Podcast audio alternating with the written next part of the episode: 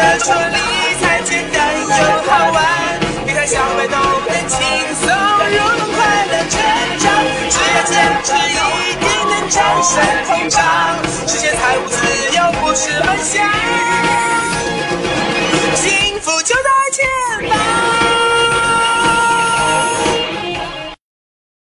李哥接着说分级基金，我努力做到简单又好玩。大家好，上面两集啊，我努力用最通俗的语言来解释了到底什么是分级基金。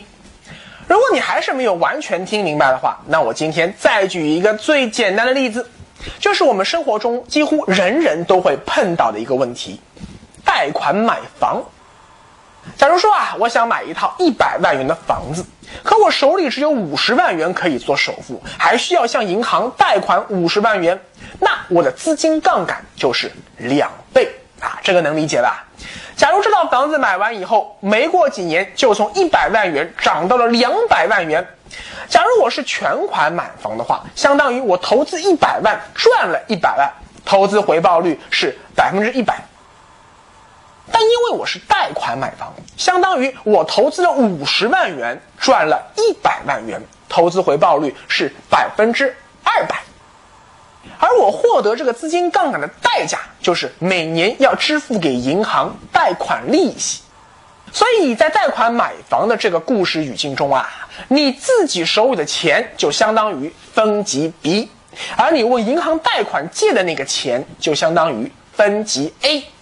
只要你认为你借来的这笔钱未来每年能获得的投资收益高于你支付给银行的利息，啊，比如说啊，银行贷款利率是百分之五，而你买分级 A 的收益是百分之七，那这种情况下，你就应该尽可能多的向银行借钱，尽可能提高你的资金杠杆，把你手里的钱省下来去做其他收益更高的投资，这才叫做懂理财。上面啊，力哥都是用打比方、举例子的方式来帮你从概念上理解分级基金是怎么一回事。但是在真实的投资市场中啊，分级基金的运作模式可是要比贷款买房复杂多了呀。下面啊，我就来讲讲分级基金是怎么样一点一点进化成今天你看到的这个模样的。中国第一个分级基金诞生于二零零七年七月十七日，哎，好多个七啊！名字呢叫做国投瑞银瑞福分级基金。注意这个时间点啊，是在二零零七年的七月。早在上一轮牛市中，中国就已经出现分级基金了。不过啊，在上一轮牛市中，唱主角的、涨得最牛逼的是 ETF 基金啊。分级基金在当时还是一个无人问津的新生儿。力哥因为是做理财类媒体的嘛，所以当时我就知道这个基金了啊。什么瑞福优先、瑞福进取这些个名字，我到现在也记得清清楚楚，好像这就是昨天才刚刚出现的新闻一样。但我当时没有买，为什么呢？因为首先啊，这个基金是一个主动型基金，哈，你知道的，力哥一向不喜欢买主动型基金嘛。第二啊，是因为这个基金的分级结构实在是太复杂了，具体我就不细说了啊。结果导致这个普通投资者他很难算清楚你这个基金每时每刻真实的净值情况，所以我给这个基金去估值就很困难，因为我算不准我现在到底是买贵了还是买便宜了。所以，虽然这个基金作为创世元老，它名气很响，但市场的接受程度不是很高。而且啊，当时这个基金发行的时候啊，像封闭式基金一样，设定了五年的续存期。等到五年后的二零一二年，这个基金就转型成了国投瑞银瑞孚深圳幺零零指数分级基金，也就是今天市场上最主流的那种分级基金了。啊，当然这是后话啦。到二零零八年，由于股市暴跌，导致分级基金的创新脚步也暂停了。不过到了二零零九年，因为股市出现了一次绝地大反弹，第二代分级基金应声出现，啊，一共有两个，分别向两个方向尝试着创新突破。一个叫长盛同庆可分离交易股票型基金，它的分级模式啊就要比那个瑞福简单多了，按照四比六的比例拆分为同庆 A 和同庆 B，同庆 A 每年获得百分之五点六的约定收益率，同庆 B 获得一点六六七倍的资金杠杆。啊，你看啊，这个分级基金的模式就和今天市场上主流的分级基金很像了。但是啊，它还是有几个问题，啊，这也是上市以后大家才慢慢发现的。第一，它和瑞福一样，还是一个主动型基金，投资者不知道基金经理每天的买卖情况，就不能够去预估你这个基金净值的变动啊，尤其是你还带有杠杆，那我就更加算不准了呀。但如果你是一个指数基金的话，我只要根据每天指数的涨跌，就能够轻松预估出你这个基金净值的变化。我做投资决策的时候，我心里就有底了呀。所以，主动型基金的申论是长盛同庆的第一个软肋。第二个软肋是同庆 A 每年获得的约定收益率是固定不变的。哎呀，这个也很讨厌啊。我们知道啊，市场上的无风险收益水平，它是会随着经济周期的变化而不断变化的。当经济过热、物价上涨太快的时候，央行就会升息啊，给经济降温啊。那这个时候，以余额宝为代表的整个投资市场的收益水平都会上升。但别的理财产品，它的收益都涨上去了呀，哎，你还是百分之五点六的收益报率，而对投资者来说，就会缺乏吸引力。啊，人家就不愿意买你嘛？反过来说也是这个情况。如果经济过冷，物价指数一直在低位徘徊啊，比如说现在这种情况啊，央行它就会降息，就会给经济加加火，那整个投资市场的收益水平也就会往下降。当其他投资产品的收益都在往下走，比如说余额宝收益跌到只百分之三了，可是你还是给百分之五点六的回报，你的收益就太高了嘛？对同性别的投资者来说，则意味着它的融资成本太高了，你这样也不公平嘛？所以分级 A 的收益率应该跟随央行利率变动而不断变化，这样才比较合理。第三个软肋是这个基金，它还是一个封闭式基金，有长达三年的封闭期，缺乏流动性这件事情，那可是很要人命的呀！啊，尤其是从二零零九年五月长盛同庆发行到二零一二年五月这三年时间里，股市整体上看那是大熊市啊，所以加上了资金杠杆的同庆鼻啊，亏的也是蛮惨的。结果分转开以后，长盛同庆不出所料遭遇到了大规模赎回，基金规模在短短几天时间里面缩水超过一半以上。那这个时候对基金经理的操作就造成了非常大的困扰啊！所以大家后来就发现说，分级基金不能再学封闭式基金那样搞封闭期啊，搞那个封闭期，因为流动性太差了。对投资者的吸引力就会差了很多。应该怎么做？应该一上市就是开放式基金，母基金随时可以申购赎回，分级 A 和分级 B 则随时可以买卖。这样一来才可以避免长盛同庆的悲剧。当然，分转开以后啊，这个基金的名字变成了同庆中证八零零指数分级基金，简称同庆八零零啊，也和今天市场上主流的分级基金一样了。力哥说理财简单又好玩，跟着力哥走，理财不用愁。好，花开两朵，各表一枝。我们再来说说另外一个分级基金。同样是在二零零九年，国投瑞银基金公司发行了第二个分级基金——瑞和沪深三零零指数分级基金。和长盛同庆相比啊，这个基金又做了两个非常重要的创新。第一是它不再是一个主动型基金，而是一个完全被动跟踪沪深三零零指数的指数基金。那投资者就能够根据当天沪深三零指数的走势来估算出这个基金真实的价格。投资者心里有底了，就更愿意来买这个基金了。第二个创新的地方在于啊，它设置了母基金和 A、B 两个子基金之间的配对转换机制啊。当时还不叫什么瑞和 A、瑞和 B，而叫瑞和小康、瑞和远见。啊，你听这个名字，大概也能猜到了啊。小康就是小 A，远见就是小 B。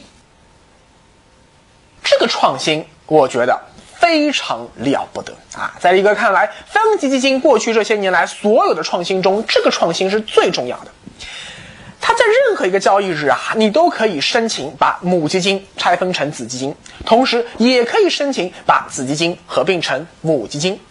如果老妈是按照五比五的比例把钱平分给了小 A 和小 B 的话，那每两份母基金就能够换到一份分级 A 的份额和一份分级 B 的份额。如果是按照四比六的比例分给小 A 小 B 的话，那每十份母基金就能够换到四份分级 A 的份额和六份分级 B 的份额。举个例子来说吧，我们知道啊。新基金的发行价都是一元，所以基金发行时母基金的净值是一元，分级 A 的净值也是一元，分级 B 的净值还是一元。在发行以后的任何时刻，对于基金份额按照五比五对半拆分的分级基金来说，分级 A 的净值加上分级 B 的净值就相当于母基金净值的两倍啊，因为一个加一个就等于它的两个嘛，一个意思。假如分级 A 是一点零五元，分级 B 是零点九五元，那母基金的净值还是一元啊？你算一下就知道了嘛。一点零五加零点九五等于二，二除以二还是等于一。如果母基金的净值涨到了一点五元，而分级 A 还是一点零五元啊，因为它每年只能从小 B 那里获得百分之五的利息嘛。这时分级 B 的净值就会大幅飙升到。一点九五元啊！你看涨了将近一倍啊！怎么算呢？这么算的：一点零五加一点九五等于三，三除以二等于一点五，也就是母基金一点零五元净值。所以你看啊，老妈和两个儿子之间的净值关系永远是能够对等起来的。但如果只是根据净值这样拆分合并的话，哎，其实也没太大的意思。好玩就好玩在啊，小 A 和小 B 和 ETF 基金啊，还有 LOF 基金一样，是可以到场内市场随意的买卖的。那场内市场的价格就会和场外市场的净值形成价差。场内的价格高了叫做溢价，场内的价格低了叫做折价。正是由于溢价和折价的存在，又由于母基金和两个子基金可以在场内场外配对转换。这就形成了套利机制，而套利机制的存在，一方面极大的丰富了投资者的投资策略，另一方面也可以利用套利资金的力量来自动平衡小 A 和小 B 在二级市场的折价和溢价。小 A 如果折价多，小 B 溢价就多；小 A 如果溢价多，小 B 折价就多。它们之间永远是跷跷板的关系。如果小 A 和小 B 的溢价和折价叠加起来，总体上看还是出现了大幅的折价和溢价，那这个时候就会迅速引来无数的套利资金，把大幅的折价和溢价给打回去。在大幅溢价的情况下，投资者可以通过申购母基金，再拆分成分级 A 和分级 B，然后把 A、B 都卖掉，从而实现溢价套利。在大幅折价的情况下，投资者则可以通过去买入分级 A 和分级 B，然后合并成母基金，再去赎回母基金，这样来实现折价套利。哎，这话你听着可能有点绕啊啊！如果你听不懂的话，你多听几遍。那你可能会说了呀，为什么分级 A 和分级 B 有时候在场内市场会出现很高的溢价或者折价呢？因为投资这个东西啊，它归根到底讲究的是一个预期。你预期未来价格会涨，你就可以做多；你预期未来会跌，你就可以做空啊，或者卖出离场不玩了。但人们的预期是如何形成的呢？很多时候啊，是由这个产品过去一段时间的走势以及市场舆论的观点来决定的。比如说吧，前几年啊，这个股市都是大熊市嘛，身边很多人投资股市，结果都是亏损连连啊。这时你就会害怕了，你就会担心股市会继续跌下去，你就不敢买股票，这就是一种看跌的预期。再比如说啊，前段时间《人民日报》高呼四千点只是牛市的开端。很多人听到这话呀，哎呦，他就会预期说未来牛市还会持续下去，这时候他就会拼命的往股市里继续砸钱。你看啊，市场预期它是会跟随投资者情绪的变化而不断变化的。当预期股市会涨的人大大超过预期会跌的人，那分级比就会出现很高的溢价。